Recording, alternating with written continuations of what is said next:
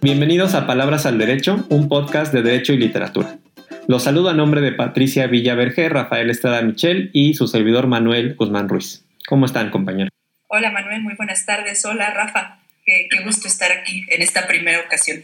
Sí, hombre, un gustazazo. ¿eh? Abrazo grande, querido Héctor, querida Patti. Muchísimas gracias.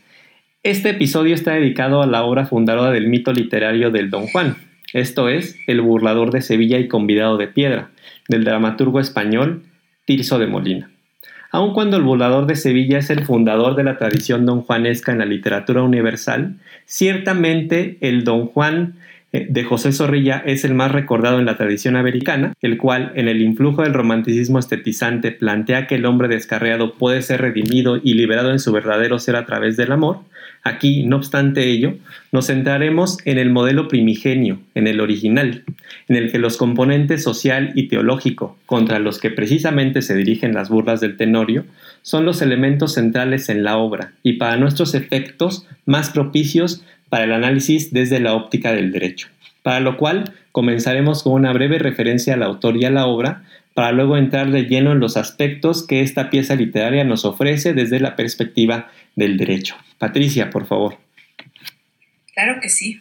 Bueno, empecemos por eh, recordar que Tirso de Molina fue el nombre artístico de Fray Gabriel Telles, quien nació en Madrid en 1579 y murió en Almazán, provincia de Soria, Soria, España, en 1648. Fue hijo de sirvientes del conde de Molina de Herrera. Se formó en Alcalá de Henares con la influencia de Lope de Vega. En 1601 ingresó a la Orden de la Merced, donde comienza su carrera de escritor que intercala con la enseñanza de teología y el ejercicio de diversos oficios en esa orden. Destacan sus obras Don Gil de las Calzas Verdes, El Vergonzoso en el Palacio y La Santa Juana, aventajadas por muchos sin duda por la obra que analizamos hoy, El Burlador de Sevilla. Erudición y tan bonita forma en que se expresan ustedes, casi que me da pena, pero bueno, algo tendré yo que decir. Eh, en cuanto a la obra, no es exagerado sostener que estamos ante uno de los más influyentes en la historia de la literatura.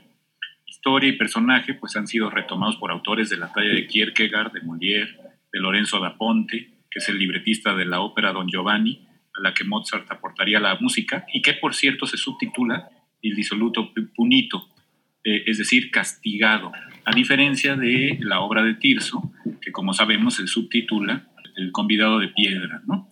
Bueno, eh, también Lord Byron, Pushkin, Dumas, Baudelaire, eh, Bernard, eh, Bernard Shaw, Ramón de Valle Inclán, Miguel de Unamuno, Albert Camus, Bergman, el propio José Saramago, o sea, hay múltiples, múltiples interpretaciones, muchísimas de El burlador de Sevilla, que han hecho del personaje pues un producto más muy conocido de la cultura pop, sobre todo aquí en México, a la hora del Día de Muertos. Refiere el filósofo español José Lázaga Medina, que es el genio dramático de Tirso, quien extrae de la confusa maraña de leyendas medievales la forma exacta como un teorema matemático. El seductor incansable que lleva a Vite hasta el confín teológico de enfrentarse con la estatua de piedra. Y en efecto, uno de los muchos méritos de Tirso es que en una misma obra combina dos mitos de origen inmemorial que circulaban en la cultura popular de su tiempo. El calavera irremediable eh, y el convite del muerto. Estos dos hilos articulan la obra que da cuenta de los lances amorosos de un galán caballeresco de Sevilla, don Juan, de la noble casa de los Tenorios, quien junto a su lacayo Catalinón dice, Venturoso en esto he sido, Sevilla a voces me llama, el burlador y el mayor, el mayor gusto que en mí puede haber es burlar una mujer y dejarla sin honor. Podemos resumir la trama diciendo que el Tenorio es un mujeriego, que desoye todos los llamados a corregirse, incluso ante la amenaza de sufrir la condenación del alma tras la muerte. Tan largo me lo fiáis, responde a modo de seña de identidad y de grito de batalla. Persiste en sus calaveradas en contra de la honra femenina. En uno de tantos lances se hace pasar por el marqués de la Mota, enamorado de doña Ana, a quien burla para luego ser descubierto, lo que da lugar al enfrentamiento a espada con su padre, el comendador don Gonzalo, a quien da muerte. Con ayuda de Palacio logra huir de la ciudad. Tiempo después, de vuelta a Sevilla, reconoce la estatua que el rey mandó erigir en memoria de su comendador, a quien en un desplante el Tenorio invita a cenar. Para su sorpresa, la estatua acepta y comparece puntual a la cita para arrastrarlo, finalmente, de su mano a los infiernos. Por último, en cuanto a los méritos de la obra, podemos decir que Tirso de Molina logró una de las primeras obras torales en la que se abordan cuestiones de la más diversa óptica, eh, de primera mano individual, al definir los perfiles de cada uno de los personajes más reconocibles, complejos, singulares y extraordinarios de toda la historia de la literatura, siempre susceptible de nuevas lecturas e interpretaciones del amor y sus implicaciones en las relaciones de pareja, que incluso puede sometérsele a una lectura con perspectiva de género, según la cual el burlador resulta ser un verdadero emancipador femenino, en opinión de algunos, social, en escena e interacción a miembros de los diversos estamentos y sus visiones, costumbres y ambiciones virtudes, defectos e hipocresía atravesados por el aguijón del honor y la fama simbolizada en la castidad de la mujer y su buen nombre, y religioso al abordar la relación ineludible del Creador y su criatura, expresada en la salvación del alma y la redención y el castigo de los pecados, especialmente el del orgullo. Todo ello con sello de la literatura dramática de Tirso. Movimiento constante, diálogos ingeniosos, humor, enredos, agudeza y sátira social, segundas intenciones, personajes memorables e imágenes potentes. Pues siendo así, estaríamos listos para entrar al análisis propiamente de los temas jurídicos y la presentación del primero de ellos será a cargo de Patricia, por favor. Muchas gracias, Manuel. Eh, pues bueno, para analizar desde la óptica del derecho al burlador de, Sevilla, eh, vamos a centrarnos en tres aspectos. Eh, el primero, el honor, la mujer como sujeto de derechos y sobre la posible existencia o no del don Juanismo en el, en el derecho. para orientar la discusión podemos destacar algunas orientaciones mínimas sobre el honor en el contexto jurídico. Eh, en, el honor, en el ángulo del derecho constitucional, el honor tiene dos facetas. Eh, una externa relativa a la apreciación social y otra interna que incumbe al propio aprecio. Estas dimensiones pueden verse lastimadas por actos de un sujeto diverso, usualmente en conflicto con el ejercicio de la libertad de expresión. Ahora, desde el punto de vista civil, se asocia a los derechos de la personalidad agrupándose con el derecho a la propia imagen y a la intimidad. Eh, de otra parte, en materia penal, Históricamente la afectación del honor se ha asociado con la calumnia, es decir, eh, la imputación de un hecho falso de connotación negativa y de manera específica y más moderna atribuyendo la acción de un delito. Eh, y por otro lado, la injuria, o sea, una referencia degradante. Eh, sin embargo, los ordenamientos jurídicos modernos de orden democrático tienden a dar notablemente la procedencia de estos delitos en aras de maximizar la libertad de, de expresión. Eh, de hecho, bueno, en este, en este sentido hay, diferentes eh, precedentes sobre, en, la corte, las Cortes Internacionales de Derechos Humanos, aunque, bueno, no sé si, si supieron recientemente de, de, un caso muy sonado en España de un músico que, que, que fue este, juiciado con base en, en, delitos de esta índole. Entonces, bueno, pues es, es, es un ir y venir entre el honor y la, y la libertad de expresión. Pero bueno, volviendo a la obra, eh, en esta línea eh, debe destacarse que los delitos, eh, este, por otra parte, de índole sexual, más que proteger el libre desarrollo de la personalidad como es actualmente, históricamente estuvieron más bien asociados a la protección de la honra, pero, pero la honra de la familia, del padre, del marido, antes que de la mujer misma. es respecto a esta connotación del honor en la que se puede entender al don Juan como un burlador que con sus lances erópticos mancilla no a la mujer, sino al orden moral y jurídico. Eh, ¿Ustedes qué opinan de, esta apreciación? Bueno, yo creo que eh, sí hay, desde luego, esta parte romántica, eh, un poco, no sé qué tanto predicable en pleno, en, pleno siglo de oro, ¿no? en el caso de Zorrilla, pues es mucho más desenvuelto. En el caso de la propia ópera de Mozart que ya hemos mencionado, pero aquí hay también el asunto picaresco y de enorme crítica a un orden social que, como has dicho muy bien, querida Patti, pues también es un orden misógino. Eh, a mí me gustan mucho muchas frases de Tirso.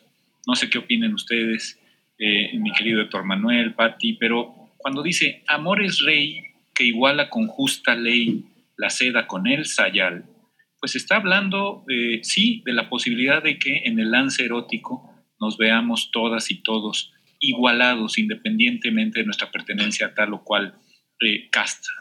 Eh, y luego, pues cuando el rey eh, de España, ¿no? no el de Nápoles, porque hay que ver que don Juan Tenorio agravia tanto a la corte de Nápoles como a la de Sevilla, y del mismísimo Alfonso XI, el hijo del rey sabio. Pero cuando este último, Alfonso XI, habla de un proceso lo primero que pide es que se fulmine con el proceso al marqués, al pobre cornudo que ni, ahora sí que no tenía culpa alguna, y mañana le cortarán la cabeza.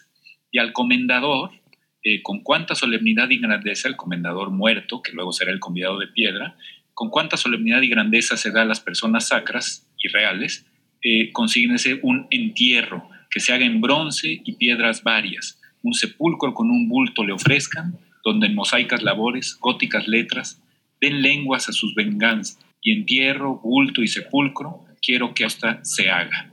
Eh, bueno, aquí vemos sabiduría que eh, ensalzar la posición nobiliaria del comendador eh, de Ulloa, pero no suficiente como para encauzar un procedimiento hacia lo justo. Tan no suficiente, tan no fue suficiente que tuvimos que esperar a la, a la situación de que el propio comendador de piedra pusiera orden en aquella escena terrible que es una escena maravillosa en la ópera de Mozart, por cierto, eh, para que una lápiz que en el fondo Tirso lo que nos dice es siempre divina y nunca humana, salvo mejor opinión de ustedes. La misoginia sí como eh, telón de fondo, la mujer es la ingenua, la mujer es la que se deja seducir, la mujer es la ambiciosa y en cierto modo don Juan el libertino conoce la naturaleza humana, conoce a los poderosos, conoce a los nobles, conoce a la mujer, por supuesto, conoce a los esposos cornudos y sabe que su castigo llegará solo con la muerte. Una y otra vez dice, bueno, pues si me lo difieres tanto, eh, buen negocio es para mí, así seguiré eh, gozando de eh, el dulce sabor del amor femenino. Sí, totalmente de acuerdo con lo que, con lo que refiere Rafael. A mí me parece especialmente interesante la, en la obra de, de Tirso en este, en este primigenio Don Juan, el, justo el carácter de la burla como tal. O sea, la burla tiene una connotación individual que, que, recae en las, en las mujeres, eh, pero el, el, burlador puede verse como un personaje demoníaco, porque tiene esta connotación, digamos, de que cada uno de estos lances en realidad son casi que eh, diríamos, pues como accidentales. O sea, cada una de las burlas, incluso la más extremada, como se refiere en el, en el texto, están orientadas a buscar el mayor, el mayor daño posible. O sea, es la mujer, sí, pero a la vez no es la mujer. Digamos que la burla de, de eh, el Don Juan en esta, en esta versión original busca transgredir o busca, busca, reventar el orden social, el orden establecido. O sea, en esta dimensión el, el Don Juan digamos, eh, carga todas las culpas en la mujer y desde esta perspectiva misógina, como bien apunta Rafael, puede tener una primera lectura en donde son las mujeres las seducidas, digamos, las engañadas o las burladas. No obstante, la propia obra muestra cómo es que la burla está ante todo eh, en una connotación profundamente social y, y la burla parecería que está orientada, por un lado, a causar este daño pero por el otro también como a mostrar la, hipocresía con la que se conduce la sociedad en su conjunto. Desde esta perspectiva, la, burla es como un elemento catalizador tanto de las pasiones y los deseos individuales de todos los involucrados, de, del personaje, del don Juan y de, y de las mujeres eh, seducidas, como de los órdenes familiares, de los órdenes sociales y de los órdenes políticos, que todos ellos convergen en el, en el simbolismo de la sexualidad femenina, en, esta honra mal cuidada, este, de, las que, de la que la, las mujeres son como las depositarias eh, principales, pero que al final del día me parece a mí que termina exhibiendo también la falsedad de esta concepción misma de, la honra, cómo es que este orden misógino existe en cuanto orden injusto, en cuanto opresor para las mujeres, pero también con una connotación eh, no solo teológica, como es muy claro en, en el desenlace de la obra, sino ante todo social, desde esa perspectiva, el, don Juan, más que un transgresor individual o un, pillo del, libertinaje, es, estaría, en mi opinión, más en la lógica como de, un bandolero social, sin la, sin la, condición redentora de los bandoleros sociales, digamos, clásicos, pero sí como de un transgresor que está buscando revertir el hombre, el orden completo de la sociedad, me parece. A mí me parece, me parece interesante, perdón, esta, esta opinión eh, respecto de, don Juan Bandolero, eh, porque en realidad, eh, pues no, no tenemos mucha indicación de cuáles son sus motivaciones psicológicas o cuál es su, su, su historia detrás de, ser esta persona que transgrede constantemente el orden social. Eh, digo, no es el tipo de obra en la que esto sucede, ni el tipo de, estilo literario en el que se abordan este tipo de cuestiones, eh, pero eh, a, mí, a mí lo que me, me, parece muy interesante de esta dimensión colectiva del honor es que creo que también se puede interpretar respecto de, de, un pacto de encubrimiento ¿no? que existe alrededor de este, bandoleros o de estos insolentes sociales, si lo queremos ver así, ¿no? Hay, varios capítulos o, varios momentos en la obra en los que parece que de, resolver esto es, es, cubrir el escándalo, es, eh, es en silencio, es este, salvar a don Juan en lugar de, hacerlo responsable y de hacerle rendir cuentas por lo que él está haciendo, es simplemente eh, encubrir. hoy en día creo que está, está muy sonado en, en, los medios como, como el pacto patriarcal, ¿no? Este, este pacto en el que, en el que se, se, se cubre al hombre eh, y en el que se, se cuestiona a las mujeres, ¿no? Este, ¿Por qué sales a esta hora? ¿Por qué te vistes de esta manera? ¿Por qué le abres la puerta a un extraño? ¿Por qué te andas carteando este, con, con, un enamorado? Este, en fin, una serie de cuestionamientos que que justo como dice Manuel, van directamente hacia, hacia esta depositaria del honor de la mujer y que, y que no pasan más allá, ¿no? A cuestionar a, a, los hombres en, en, esta, en esta dinámica, ¿no? Eh, yo lo que, lo que sentí a veces, eh, mientras iba leyendo esta, esta obra, es eh, cómo parece a veces que las mujeres son casi este, bienes fungibles, ¿no? Y los vínculos matrimoniales, pues meramente asociaciones de, conveniencia, ¿no? Eh, pero, pero es sobre todo esta cuestión de, del, pacto patriarcal lo que, lo que a mí me parece, eh, ¿cómo decir? Pues lo que, lo que me da más este, impresión de leer una obra que se escribió hace 400 años y ver cómo es que en algunos aspectos sigue siendo pues tan vigente el día de hoy, ¿no? Bueno, y lo del pacto patriarcal eh, y la interpretación social que le dan ustedes, pues creo que se nota a todo lo largo de la obra, pero hay que decir en favor de don Juan Tenorio que sí jala parejo, ¿no? O sea, con nobles, con no nobles, con aldeanas, a todo mundo le incoa eh, lo que dice Patti, ese pacto, esa, ese, ese dominio de verdad, para decirlo con Foucault, eh, que es protegido, pues sí, prácticamente por todos, desde luego por su padre, por su tío, eh, todo mundo que puede, hasta el rey engañado, si bien es cierto, pero hasta el rey tiende a proteger a don Juan Tenorio. Sí hay eh, ese pacto, pero insisto, eh, no distingue entre tirias, entre tiros y troyanos, o mejor, entre tirias y troyanas, ¿no? Fíjense, primero burla a la Casa Real de Nápoles, ¿no? Burla en la persona de Isabela. Luego a sus propios pares, al marqués de la Mota, eh, ya en Sevilla. después a los aldeanos. Fíjense el dominio de verdad que diría Foucault, ¿no? Se devela en eh, la verdad que espetan los aldeanos y luego el convidado de piedra, el comendador, y no en eh, una clase alta, eh, desde luego ciega o por lo menos miope, tan igualitario que ahí es donde lo que dice Héctor Manuel tiene una enorme fuerza y una enorme potencia como idea. E, esa redención, por hablarla de algún, por decir, llamarla de algún modo social, pasa por considerar a todos y a todas eh, auténticamente objetos de abuso. ¿no? no hay con quien no pretenda don Juan Tenorio ser un burlador. Y eso, bueno, pues tiene por lo menos el mérito de la igualación. Desde luego es un personaje vomitivo eh, en cuanto a su cinismo, a mi manera de ver, y en cuanto a su misoginia, pues ni qué decir. ¿no? Y el trasfondo, sí, como muy bien dice Patti, desde el siglo XVI, con toda claridad, el pacto patriarcal fundando y funcionando y volviendo ya, pero eso ya es otra historia. Si en la Edad Media habría funcionado igual, porque como muy bien dice la profesora Federici en esto de Calibán y la bruja, un libro que también es famoso últimamente, pues en realidad pareciera que todo esto del pacto heteropatriarcal surgió más bien con la necesidad de evitar eh, eh, los métodos anticonceptivos para que mano de obra pudiera abaratarse a principios de la acumulación de capital, para decirlo muy marxistamente, a principios eh, en los orígenes del capitalismo. Pero insisto, esa es otra historia. Creo que don Juan no va tan allá, aunque desde luego es un abusador y un acumulador de capital, al menos en cuanto a sí mismo y desvergüenza.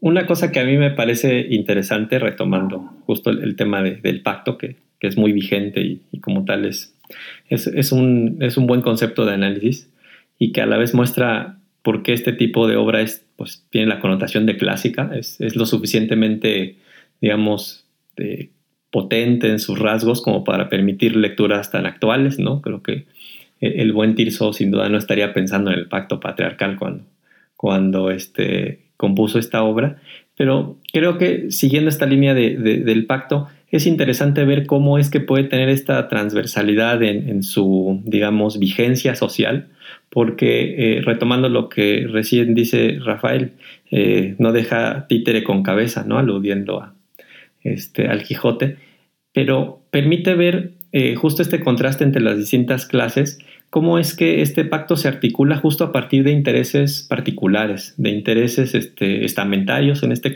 en este caso, pero que si lo traemos a realidades más contemporáneas podemos advertir distintos intereses en juego que convergen justo en una actitud misógina, digamos, de, desprecio a la dignidad de las mujeres, pero que no se da en el vacío. Lo que quiero decir es que este pacto no es como una especie de deficiencia antropológica o de cualidad antropológica, sino que está articulado con intereses eh, de distinta índole, intereses económicos, intereses de una connotación que podríamos decir más marcada eh, de, tipo ideológico, digamos, pero lo que los personajes de la obra nos muestran y que podemos extrapolar a la realidad cotidiana es que cada uno desde su propia posición existencial, desde su propio planteo social, tiene alguna motivación muy concreta, muy aterrizada, alejada de, de lo que podría ser una verdadera concepción del honor, de un honor auténtico y no de, unas apariencias en el caso de la obra, pero que al día de hoy lo podemos actualizar con intereses eh, eh, políticos, intereses económicos, intereses de, agendas muy particulares que encuentra su convergencia en una exclusión, en un maltrato hacia las mujeres,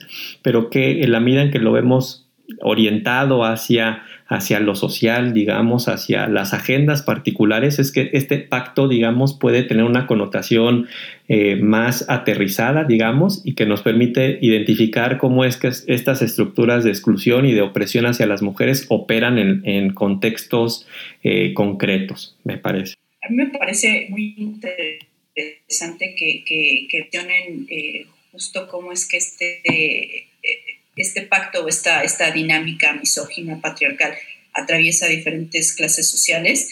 Eh, si bien hasta, hasta parece un poco chiste decir que, que, don Juan es un, es un demócrata este, esencialmente, creo que lo que, eh, lo que sí es, es que eh, pues estos, estos mecanismos de opresión pues no, no son exclusivos de un solo estamento social, ¿no?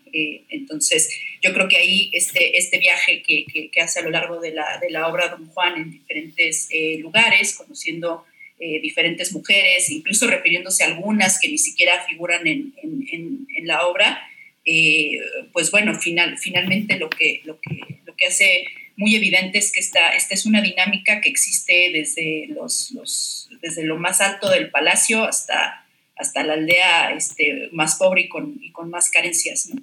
Sigue siendo así, ¿no? Hoy por hoy da la impresión que el abuso sexual pues, está en prácticamente todas las capas. Pues ahora, si les parece, podríamos entrar a un segundo aspecto de análisis sobre eh, el burlador de Sevilla, que como ya hemos podido advertir en estos primeros minutos, es una obra profunda, nos permite reflexiones bastante contemporáneas. En consecuencia, ahora nos, nos centraremos en, en la mujer como sujeto, y aquí unas comillas muy grandes, y como objeto de, derechos. ¿no? Eh, digamos que si al Tenorio lo caracterizamos como el sujeto activo de las mujeres burladas, podríamos decir que las mujeres son en consecuencia los sujetos pasivos. Sin embargo, una lectura más a detalle de la obra, tal caracterización sin más podría ser difícil de aceptar o admitiría en todo caso matices. Eh, gracias al genio literario de, Tirso, en cada lance del burlador es posible distinguir motivaciones singulares y propias de cada una de las mujeres, sea el deseo del goce propio, como en el caso de, de Ana, de la hija del comendador, escalar en la posición social ante un posible matrimonio favorable, como en el caso del personaje de Aminta, o reafirmarse en el propio orgullo, como es el caso de Tisbea. De modo que, como en tantos otros motivos literarios, la lectura del burlador de Sevilla se revela imposible de ejercicios reduccionistas, incluso en los aspectos que podrían lucir más evidentes. Eh, en esta línea de pensamiento eh, se ha visto que el Don Juan antes, se ha visto al Don Juan antes que como un conquistador, como un, como un liberador, desde luego una opinión sujeta a debate, como un catalizador de la subjetividad femenina, como un vehículo para su autoafirmación. Incluso se ha entrevisto una inversión en los roles, que es el tenor el sujeto pasivo en la realización de los deseos de las mujeres como sujetos activos. Don Juan es un medio para la afirmación ontológica de las mujeres en un mundo machista. En esta óptica de, entre comillas, liberación, una óptica moderna sin duda, aplicada a una obra de más de 400 años, puede o no dejar saldos favorables en la apreciación de la figura del tenorio. No obstante, no deja de inquietar cuando reflexionamos cuánto de esa relación de seducción, de lo que hay en ella de malentendido, de asuntos de roles tradicionales, subordinados y excluidos, puede advertirse en las reivindicaciones mundiales de las mujeres en el siglo XXI y de su lucha para que se reflejen en el derecho. Entonces, desde esta perspectiva, no sé cuáles sean sus mejores reflexiones. Me, impresiona mucho el, nombre de una de, los personajes que has mencionado, ¿no? Tisbea. Eh, Tirso, pues es un gran conocedor de la literatura clásica, conoce muy bien la leyenda de Píramo y Tisbe, eh, conoce muy bien cómo Ovidio la trata en las Metamorfosis, y bueno, pues Tisbe, como todos sabemos, es el arquetipo a Julieta después, la amante que es engañada, no por el, eh, eh, por el sujeto activo la violación, sino por las circunstancias. Es víctima de una muerte eh, que creyó y que no existió. Tanto ella como Píramo creen que el otro está todo y en los dos casos, bueno, en un caso obviamente por temporalidad ya no está equivocada, pero son dos muertes de jóvenes que no tenían razón de ser y que dice Ovidio le da su color tradicional rojo a las moreras, que no es más que la sangre de los amantes. Una leyenda viejísima, persa, de la época de Semiramis. Bueno, Tisbea, como muy bien eh, señalaste hace rato, Héctor, eh, está eh, reivindicando un orgullo, un orgullo de amante.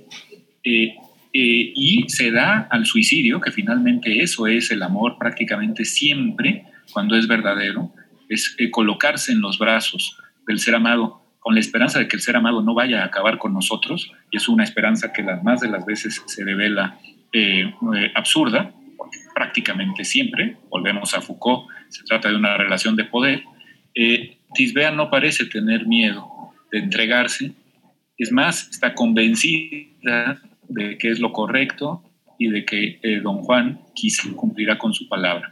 Un absurdo, dado los antecedentes de nuestro personaje es obviamente un suicidio, no como el de Tisbe, ni como el de Julieta, pero sin más, acaba con su vida que pudo haber sido una vida tranquila de aldeana, casada, eh, con la fiesta de la propia villa en su, su favor, eh, y no termina siendo una mujer entregado a la deshonra de aquellos tiempos, que se dice fácil, porque hoy no entendemos estas categorías, pero yo agregaría al pacto patriarcal y en contra de la teoría de, Don Juan como un liberador, eh, mi querido Héctor, yo agregaría, pues que, eh, eh, insisto, se dice fácil, pero perder la honra en aquellas sociedades del antiguo régimen era prácticamente estar sujeta a una muerte civil y deshonraba a toda la familia, como queda muy claro en el caso del comendador Ulloa. ¿no? Así las cosas, bueno, es una interpretación muy interesante esta de Don Juan. Sin duda la crítica de Tirso a la sociedad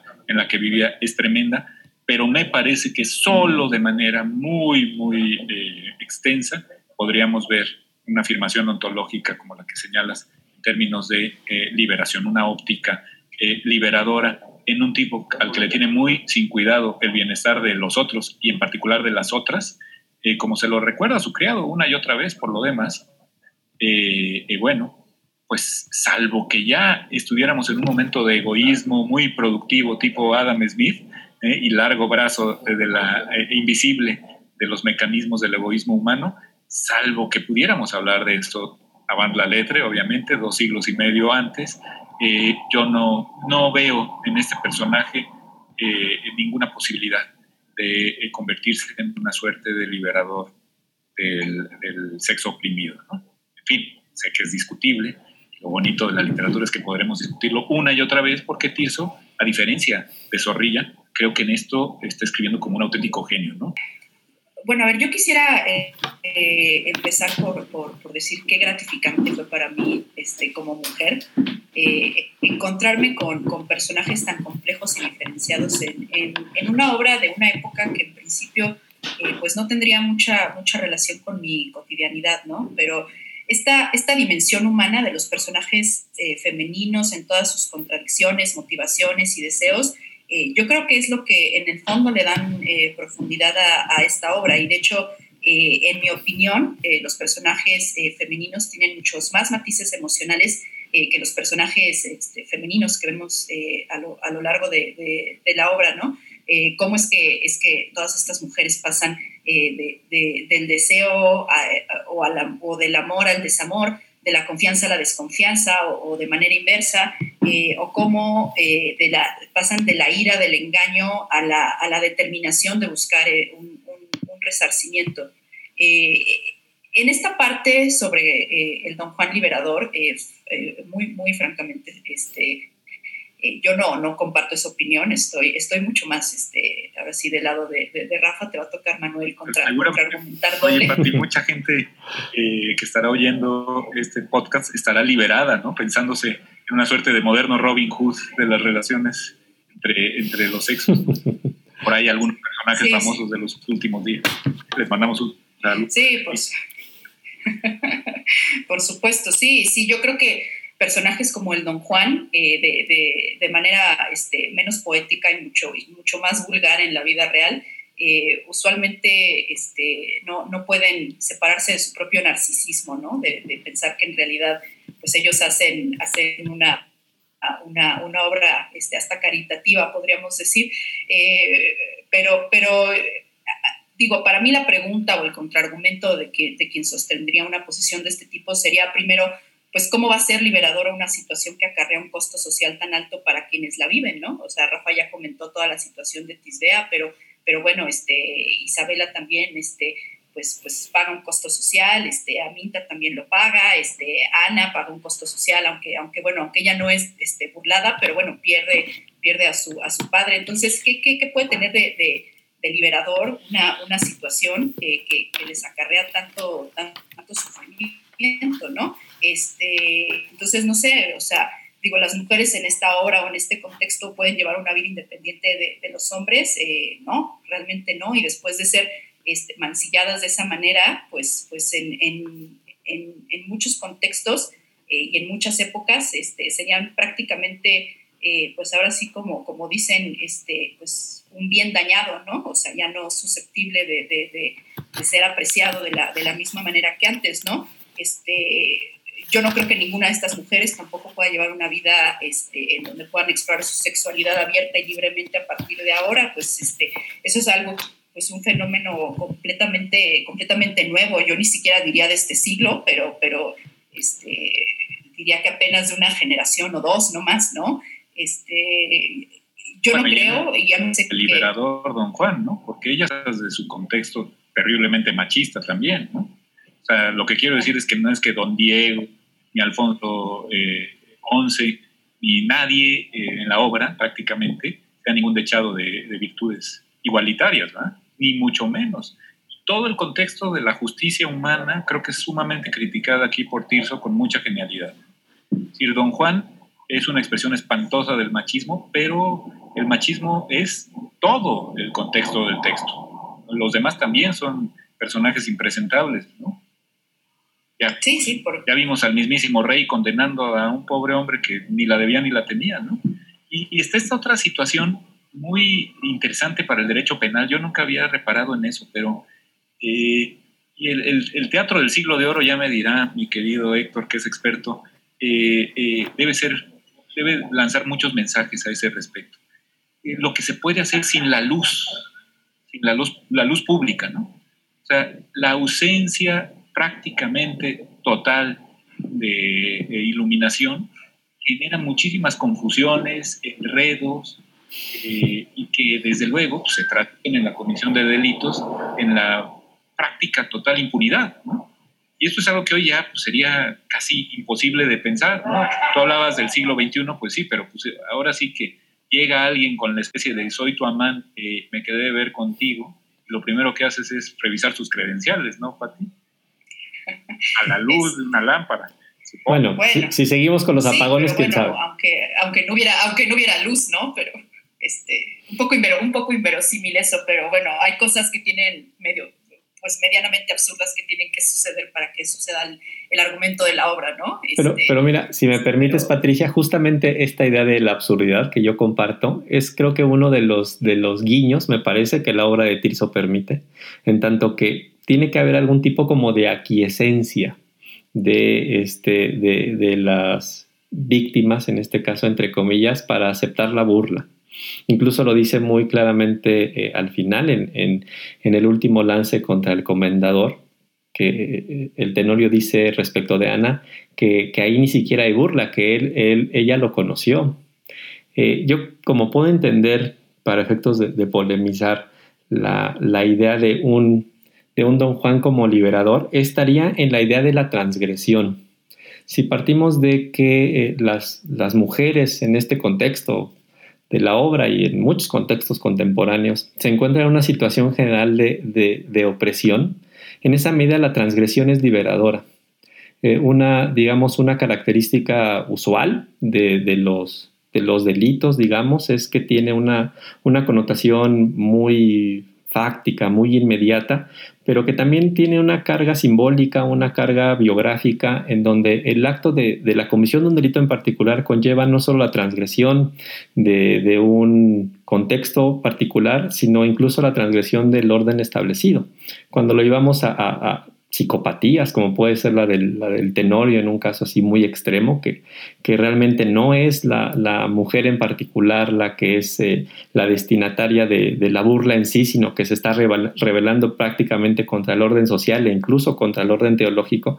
Desde esa perspectiva, eh, puede verse como un vehículo liberador, insisto, para efectos de, polémica, no sé cómo lo vean ustedes, a partir de entender que es un pretexto el Don Juan es un pretexto para que las mujeres transgredan ese orden eh, opresivo en el que están inmersas, digamos. El, Don Juan se burla de, ellas, aceptemos esa, esa, premisa como algo incontestable, aun cuando, como les decía, retomando lo, que tú referías, Patricia, hay una especie como de, complicidad ahí, porque es una táctica bastante burda suplantar la, identidad del amante.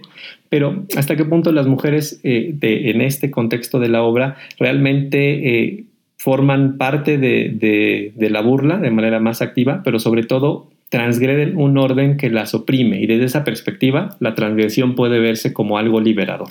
¿Cómo lo ven? A mí no me queda, ¿verdad?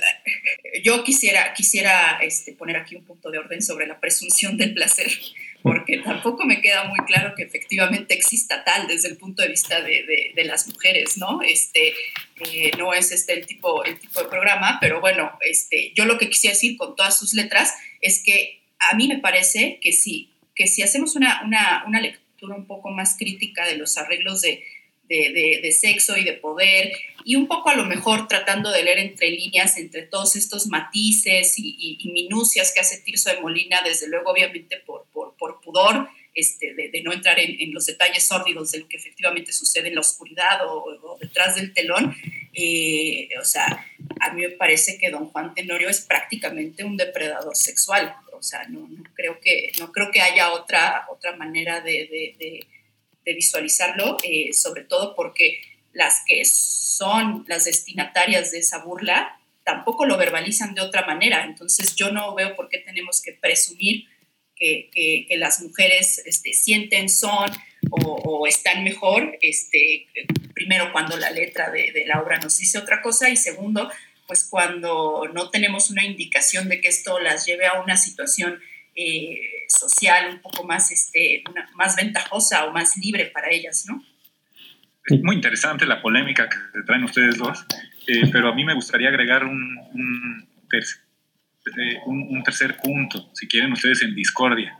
Muy raro en un fraile mercedario, además, ¿no? La orden de la merced siempre tan dada a los temas carcelarios, a los temas de los procesos inquisitivos, es, muy, muy raro que un fraile prácticamente no haga aparecer a la iglesia ni aún a la teología moral en su obra máxima.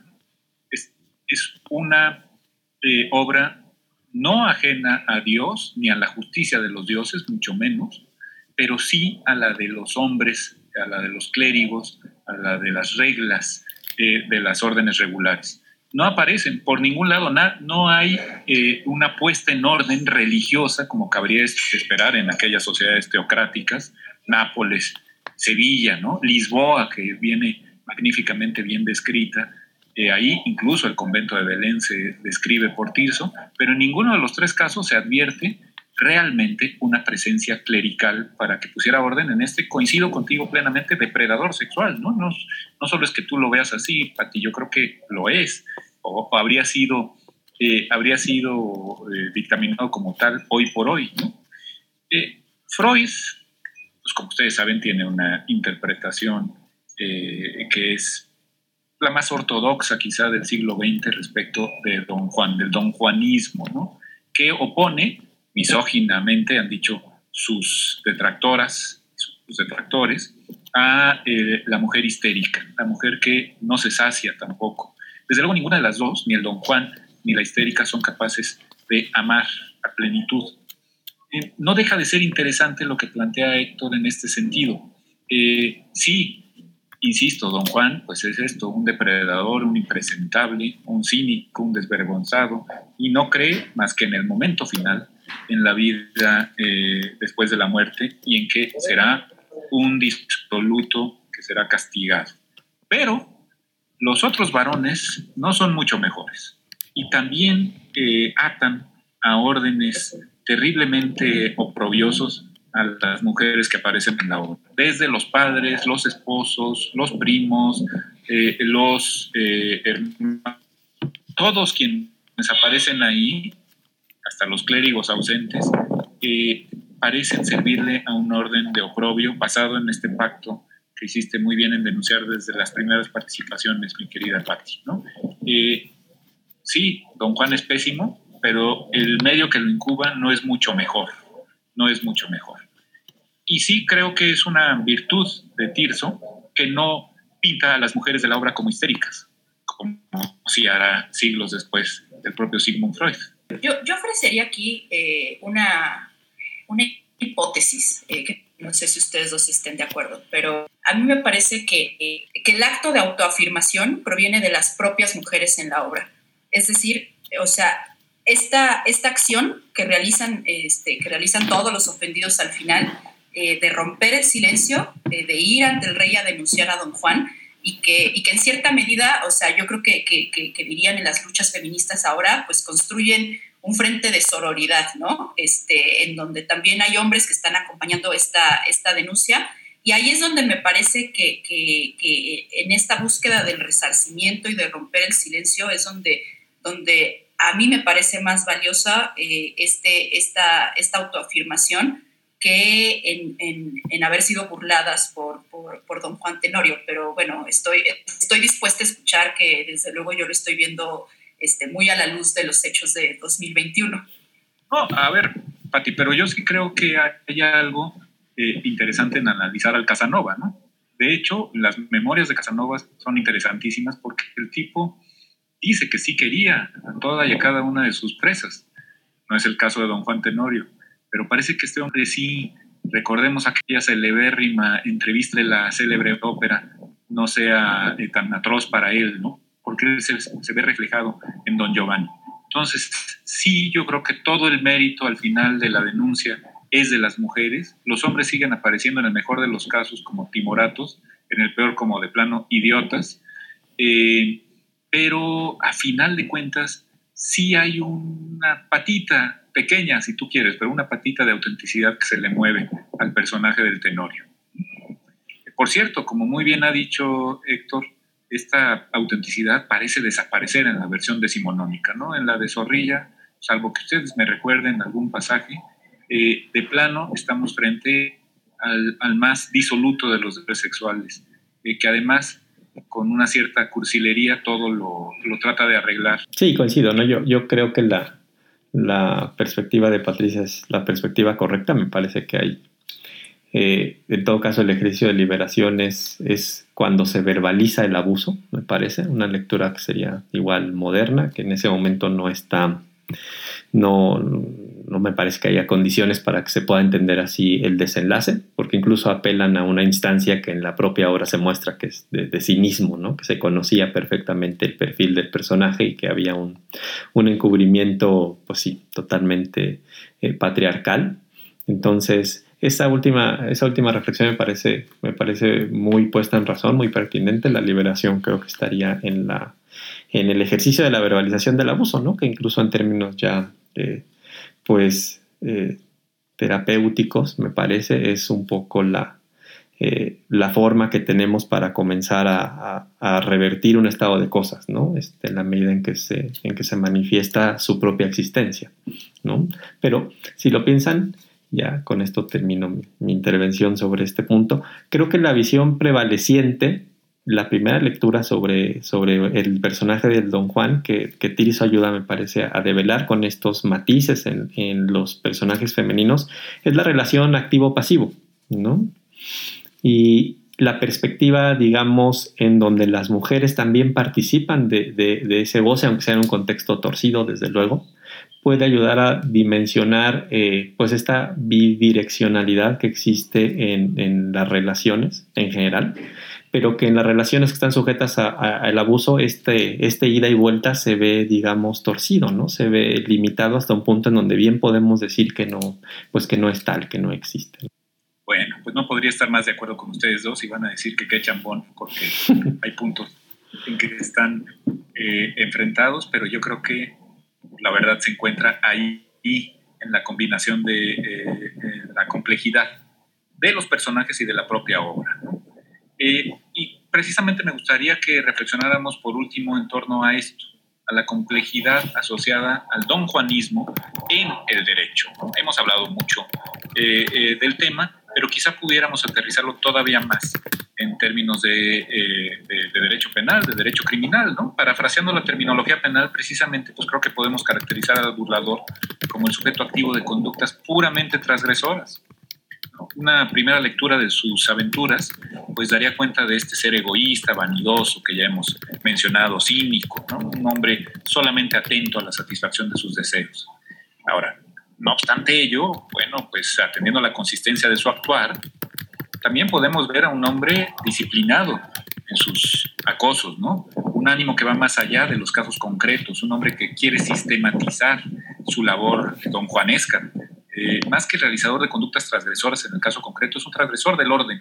En este tenor, eh, pues quizá es contrario a la función tan típicamente asociada al derecho, a la función conservadora, que eh, es, pues sí, uno de los rasgos especialmente representativos de lo jurídico y que, no cabe duda, obras como estas, en general, el Teatro del Siglo de Oro, piensen en Lope o en Calderón de la Barca, pues una y otra vez se empeñan en develar, en denunciar. Así es que eh, encontramos en una de las líneas argumentativas típicas de la literatura un caso más, quizá uno de los más célebres, desde luego uno de los más célebres arquetipos hispánicos al mundo, del hombre contra el sistema, del hombre que desde la perspectiva de los operadores jurídicos puede parecer especialmente sospechoso, especialmente censurable. No obstante, en una literatura psicológica y social más amplia, es precisamente ese atributo de rebeldía, de sublimación de los deseos de ruptura, lo que le ha dotado de tanta fama, de tanta gloria, eh, de tanta permanencia al personaje, insisto, en lo hispánico quizás solamente identificable con la Celestina o con el Quijote. Podríamos pues preguntarnos cómo opera la seducción en el derecho, entendida no necesariamente como la corrupción de la persona, sino como la desviación de una línea recta del deber. Por ejemplo, en el atributo que suele atribuirse al litigante, capaz de lograr la absolución de un caso claramente perdido de antemano, o al juez cuando aplica un derecho dúctil, flexible, las promesas imposibles que en las campañas electorales pues, son gratuitas, que ya en el ejercicio del cargo son fácilmente olvidadas. O peor aún, se traducen en letras muertas o incumplibles en el texto de la ley. Incluso de manera más técnica, creo que podríamos ahondar a partir del texto en la dicotomía de persuasión que desde Aristóteles sabemos la retórica apela a la emoción, y argumentación, que apela a la razón. Así yo les preguntaría si encuentran ustedes alguna especie de don Juanismo en el derecho. A mí, a mí este concepto del don Juanismo, del don Juanismo eh, me cuesta un poco de, trabajo de, digerir. Eh, yo creo que puede haber don Juanes del derecho, ¿no? En este sentido de, la, persuasión, este, de, pues de, las argucias verbales para, para confundir al, convencer o confundir al contrincante. Digo, creo que todos nosotros conocemos más de un colega que, que, que, bueno, antes apelan a, a, ofuscar la mente del contrario que a convencerlo del argumento, ¿no? Eh, pero, pero bueno, eh, yo creo que esta, esta idea del don Juanismo, eh, en lo personal para mí, tiene, tiene sentido o tiene, o tiene alguna, alguna, este, algún valor, dependiendo de qué, de qué causas estén, estén enarbolando, ¿no? Eh, yo, creo que, yo creo que siempre es válido eh, romper y patear el status quo, eh, siempre que eso signifique poder proteger a más, a más personas, ¿no? O poder avanzar este, en la protección y en el goce de, de, ciertos derechos, ¿no? Este, pero, pero esta idea de, litigante este, que, se avienta un discurso y nadie sabe qué dijo, pero todo el mundo le aplaude, a mí me parece que es una de las peores expresiones del ejercicio profesional. Eh, yo creo que el derecho como un conjunto de principios y reglas de comportamiento siempre debe tener una, una brújula moral y social para ser legítimo eh, y, lo, y, lo, demás se vuelve una, una caricatura, ¿no? Este, hasta yo diría hasta el mal gusto, no sé qué opinan ustedes. Absolutamente de acuerdo, ¿no? No lo podría decir mejor. Es más, me gustaría decir eso en mis clases, querida Pati. Eh, sí, se vale transgredir el orden, incluso el orden legal, flexibilizarlo al menos, binding the law, como dicen los gringos, pero sí, solo si eso se traduce en un disfrute de justicia, de bien común, eh, sobre todo para los más vulnerables, ¿no? Es la famosa ley del más débil. Pero si solo se traduce en la satisfacción de deseos egoístas, pues es la, la ética de Onan, como decía Ortega y Gasset, ¿no? Una ética onanista completamente eh, inútil inocua que no se traduce más que en un auténtico ejercicio masturbatorio. Eh, pero sí es muy interesante cómo don Juan utiliza argumentos del litigante. Todo el tiempo le está presentando excepciones a sus adversarios y a, quienes le advierten que vendrá una pena sobre él. Hay una parte que le dice a Minta, cuando le jura, eh, que me parece fabulosa en este sentido, del litigante tramposo, ¿no? del hombre que pone changuitos si acaso la palabra y la fe mía te faltare, ruego a Dios que a traición y alevosía me dé muerte un hombre. Sí, pero un hombre muerto, porque un hombre vivo que Dios no lo permita. Que me dé muerte un hombre muerto, o sea, un imposible, que luego, perdonen por echarle el fin de la obra, pero todos sabemos que se actualiza la hipótesis, ¿no? Y que a pesar de sus argucias, en este sentido, la justicia de Dios es siempre mucho mejor que la justicia humana, como diría Búlgaro en aquella famosa glosa. La justicia viene de Dios, en cambio, jus, juris, el derecho, viene de los hombres. ¿no? Hasta cierto punto es ridícula la posición de Alfonso XI, el hijo del rey sabio, el hijo del rey de las partidas. Bueno, se le actualiza el deseo a don eh, Juan Tenorio porque es un hombre muerto el que se lo lleva con él a los infiernos, ¿no? En ese sentido es interesante cómo hasta al mejor cazador se le va la liebre, como dicen por ahí. Yo creo que el, que el don Juanismo existe en el derecho, digamos, aquí hablando de derecho en un sentido amplio, sabemos que tiene varias acepciones, en un, sin referirlo a derecho como norma jurídica o referirlo a derecho como proceso, digamos que en un sentido amplio, eh, sí me parece que se presenta apelando a, dos eh, a dos aspectos eh, que están claros en, la obra, pero que creo que están asociados en el, propio folclore de, la obra de, Tirso de Molina. O sea, creo que, creo que el, don Juanismo tiene una, pues, una connotación que por un lado conlleva la, la exaltación del deseo y por el otro lado la suspensión del juicio. Y esto, estas dos particularidades creo que son fenómenos que están presentes en distintos aspectos de, lo jurídico. eh, como, como bien refería Rafael hace unos minutos, una campaña política no es más que la suspensión del juicio. Sabemos que, las promesas son este, irrealizables, digamos, pero es un, pues, parece que es un aspecto ritual, ¿no? Cada X tiempo escuchamos este, la, apelación a transformaciones, a modificaciones, a reivindicaciones, que son este, una y otra vez defraudadas. Y sin embargo, este ejercicio de suspensión del juicio es eh, un ejercicio colectivo en el que todos participamos. Y la complicación es que eso eventualmente se traduce en normas jurídicas. ¿no? Las normas jurídicas que apelan, digamos, a, a la figura del legislador, ¿no? Vemos a los tribunales constitucionales hablar de el legislador inclusive, y cuando nosotros vemos el legislador concreto, el legislador del que ha salido esa norma jurídica, es bastante, eh, pues, digamos, desconcertante, es una suspensión del juicio, que nosotros podamos tener esta referencia como la autoridad racional del orden jurídico, eh, que nos ha dado eh, ciertos personajes que son los que han encarnado esa, esa forma de entender la autoridad en el derecho y que nos dan un derecho pues que tiene muchos problemas y que es el derecho con el que trabajan los, los operadores. Y, es eh, esta, esta conjunción con la exaltación del deseo particular eh, que se actualiza, creo, en el caso de, las manifestaciones populares que hay sobre el derecho, sobre esta, este deseo de, de exaltar la, no sé si las pasiones individuales o los deseos individuales o la afirmación individual que puede tener la manifestación del proceso, aquí sí ya jurisdiccional, una de sus manifestaciones muy claras, ¿no? Lo, podemos ver en las películas y en, otras manifestaciones populares, como es que ante todo lo que se busca en un proceso es ganar. la vocación fundamental del litigante es, es ganar así se trate de una causa, este, digamos, perdida o una causa sencilla. El litigante más connotado, digamos, es el que logra eh, convertir el blanco en negro y el negro en blanco.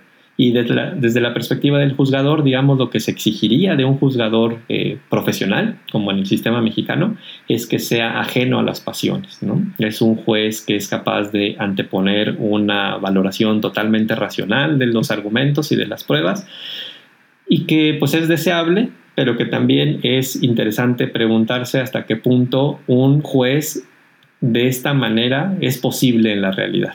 Que un personaje de carne y hueso, digamos, que es el juez, eh, desdobla solamente uno de sus, de, sus aspectos eh, vitales, que es solamente el racional. Cuando pensamos en un sistema jurídico diverso en donde el juzgador no es profesional, sino que es un jurado, parece que podemos aceptar con mayor facilidad la idea de, la seducción en el proceso porque los jurados no tienen que motivar su decisión, los jurados deciden a partir de, lo que su, su, justa razón les, les permite desprender como lo correcto, entonces ahí hay dos posiciones sobre la, eh, cómo juega, les insisto, estas dos perspectivas sobre, sobre lo que yo podría entender como don Juanismo en el derecho. Por un lado, la suspensión del juicio y la exaltación de los deseos, que en el caso del juez mexicano lo podemos ver como este deseo que tenemos de que sea un juez totalmente racional, que, que sea un juez que tome decisiones a partir de un cálculo frío, desapasionado, pero hasta qué punto también es una suspensión del juicio creer que eso es posible que, digamos, solo porque el deber ser marca esa pauta, mantenemos en la sombra estas otras características que también son muy propias de lo humano. Bueno, pues ya más puede agregarse después de tan fabulosa armonización. Eh, ahora, eh, yo sigo creyendo, sí, con Patti, que eh, todo es como una táctica hasta cierto punto conveniente para el litigio y en otras muchas expresiones de la operación jurídica, querido Héctor Manuel, pues sí, al final del día se traducen en, fuegos de artificio que, no liberan a nadie para seguir con el leitmotiv de toda nuestra interesantísima de, de, hoy. ¿no? no hay tal liberación. El hijo del rey sabio, Alfonso X, perdón que insiste en él, cree resolverlo todo ordenando matrimonios, concediendo títulos nobiliarios, perdonando por acá y por allá. La gracia humana, la gracia regia, pues es hasta cierto punto ridiculizada por nuestro fraile, por nuestro tirso de Molina. En cambio, la justicia divina es así, es inexorable y se lleva a quien lo merece al octavo círculo. Bueno, no al octavo, porque ahí solo están Judas eh, y, bruto, eh, pero sí algún círculo cercano a Satanás en el infierno, si hemos de creerle al Dante.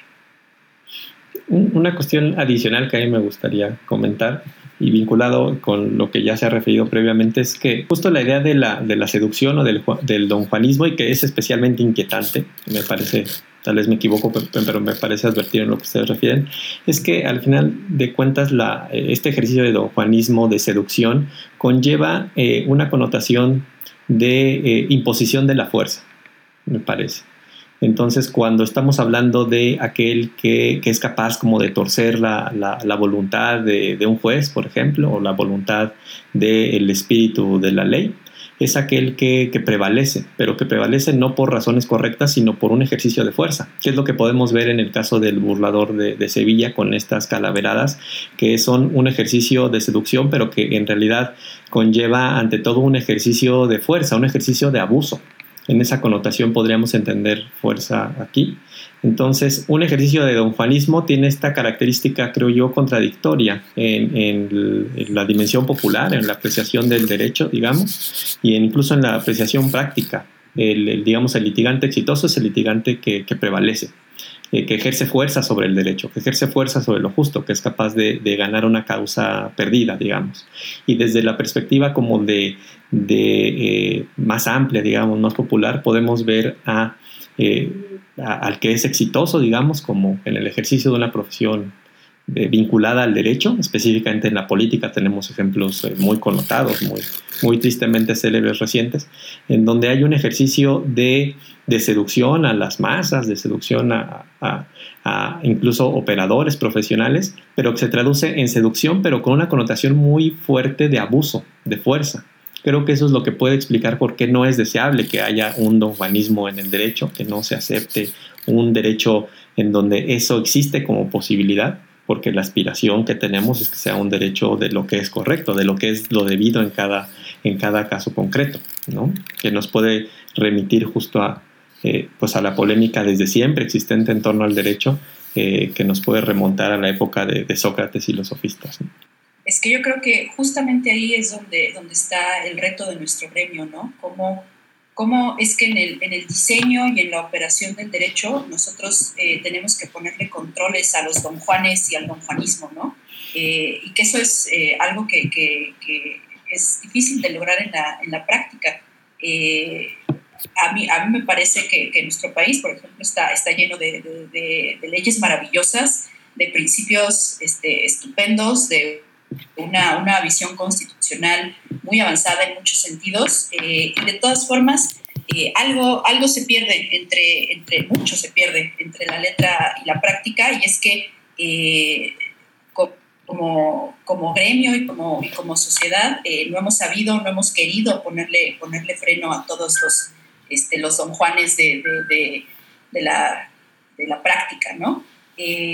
Entonces, eh, a, mí me parece que esa es una, perspectiva este, muy interesante, ¿no? El día, el día en que se deje de festejar al, abogado que, gana sus juicios a mordidas, este, o con, o con, este, o con pruebas falsas o intimidando al contrario, o sea, ese día en que, entre paréntesis, el chingón deje de serlo por eso, este, yo creo que, que, o sea, vamos a ver una práctica del derecho este, muy diferente, ¿no? En donde pues, se le puedan pedir cuentas a los, a los abogados corruptos, este, a los jueces este, incompetentes, a los legisladores este, chambones, este, en fin, ¿no? A una serie de, de, ya ni siquiera yo diría don Juanes, pero bueno, una serie de, de personajes que justamente han creado esta pues esta división que parece infranqueable entre, entre los formalismos que nos enseñan en las facultades de derecho y lo que después nos encontramos en, en, la, en la práctica del litigio del gobierno este, del sector privado. Sí, aunque lancemos un pial en favor de don Juan Pati, si me permites. Sé que es muy arriesgado, después de lo que has dicho, estupendamente bien. También es un, a diferencia de muchísimos hipócritas, es un convencido de la verdad de una verdad muy incómoda, pero de, la verdad de que eh, todos buscamos en cierto modo el amor, todas y todos buscamos el amor, y él aprovecha esa situación de una forma, pues que ciertamente no es hipócrita, ¿no? aunque eh, acuda al engaño, eh, siempre reivindica, por lo menos frente a su criado, reivindica una y otra vez su, calidad de, libertino. Por lo menos este señor eh, tiene, tiene la capacidad de, ver su naturaleza de manera descarnada y sin hipocresías como tantísimos cometen, incluso en nuestro medio, como muy bien ha señalado. Pues bueno, eh, esto ha sido todo y los esperamos en nuestro siguiente episodio de Palabras al Derecho, en el que hablaremos de la obra Todos los Nombres de José Saramago. Hasta la próxima.